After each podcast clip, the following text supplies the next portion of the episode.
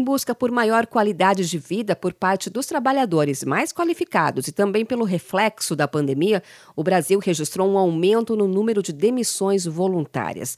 O país bateu o recorde desse tipo de casos em fevereiro deste ano, quando mais de 560 mil trabalhadores pediram demissão ou seja, uma média de quase 30 mil demissões por dia é o maior número desde o início da série histórica em janeiro de 2004, segundo o CAGED, o Cadastro Geral de Empregados e Desempregados do Ministério da Economia.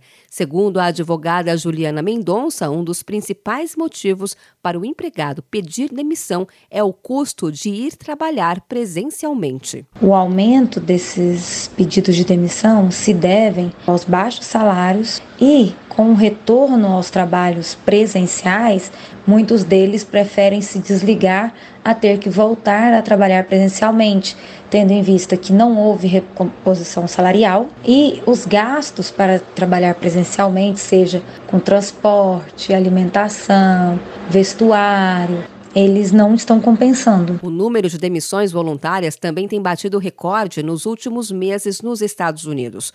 Para o economista da LCA Consultores, Bruno Imaizumi, que fez um levantamento sobre o tema, essa é uma mudança de comportamento influenciada pela pandemia. Às vezes o cara topa receber um pouco menos, mas trabalhar de casa e não ter que ficar gastando 20 horas da semana para ir voltar de casa. São outras coisas que você começa a pensar depois da pandemia. Né? É um movimento bem específico para uma parcela específica do mercado de trabalho brasileiro. Então, para pessoas que geralmente são mais qualificadas, já têm uma renda um pouco melhor. Uma pesquisa da empresa de recrutamento Robert Half, realizada em novembro do ano passado, revelou que quase metade dos profissionais entrevistados com mais de 25 anos pretendiam buscar um novo emprego em 2022. Entre esses, 37% apontaram como motivo para buscar um novo trabalho a busca de um salário melhor.